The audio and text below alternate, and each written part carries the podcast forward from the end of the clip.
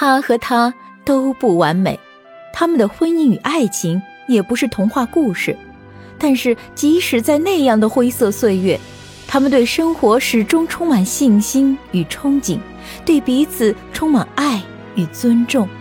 请听中国两百年来最早记载平凡人的生活点滴的晚清作品《浮生六记》，白话版，沈复著作，艾茉莉演播。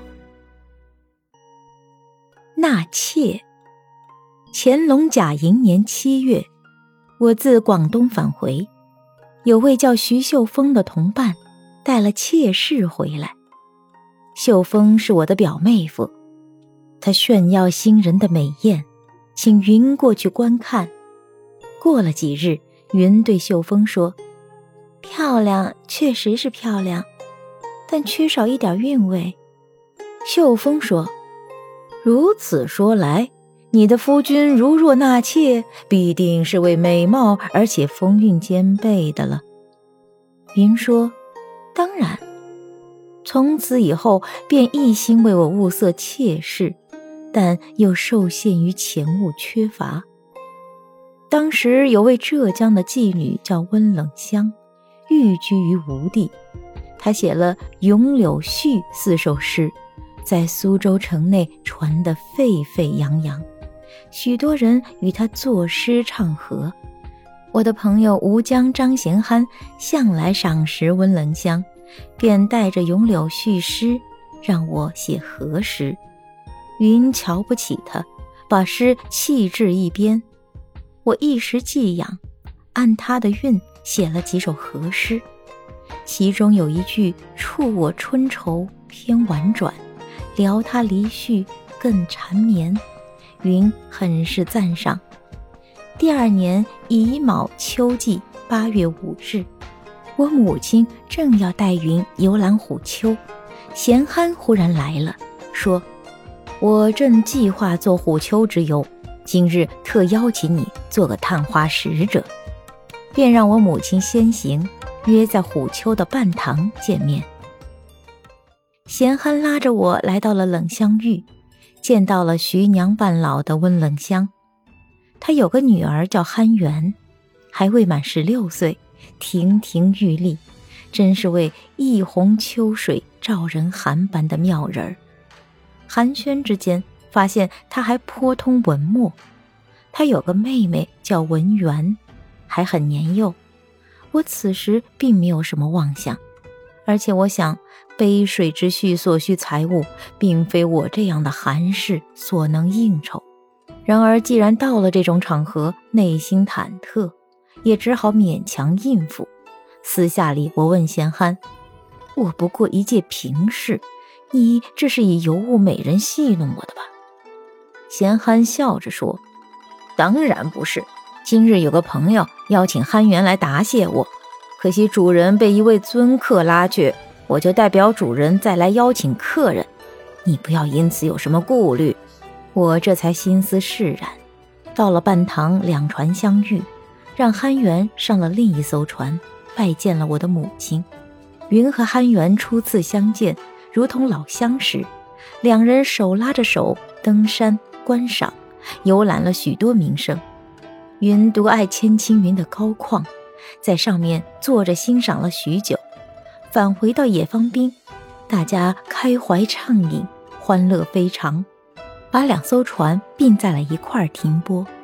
等到结缆返程，云对我说：“你陪着张军，留下憨元陪我，如何？”我同意了他的建议。返程经过都亭桥时，才各自回到自己的船上。回到家中已是三更时分，云说：“今日终于见到美貌而又有韵致的女子了。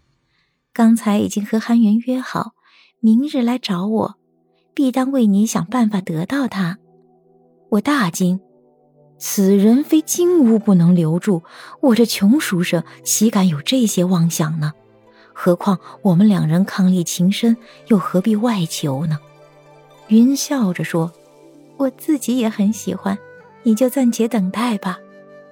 第二天中午，憨元果然来了，云殷勤款待，席间猜行酒令，赢的人吟诗，输的人喝酒，十分风雅欢畅。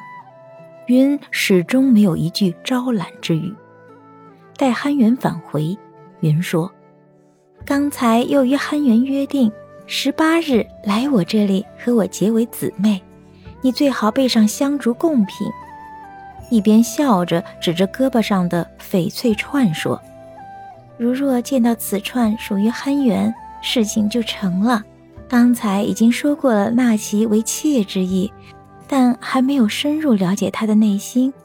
事已至此，我便听之任之。”十八日这天大雨，憨元竟然冒雨而来，于云在室内很久，才挽着手出来。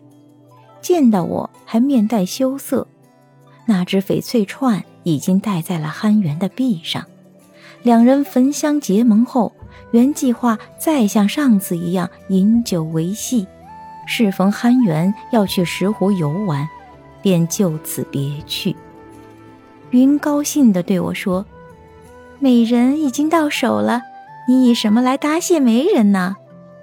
我询问他详细的过程，云说。之前之所以悄悄言语，是担心憨元之心另有所属罢了。刚才探问，并没有心上人。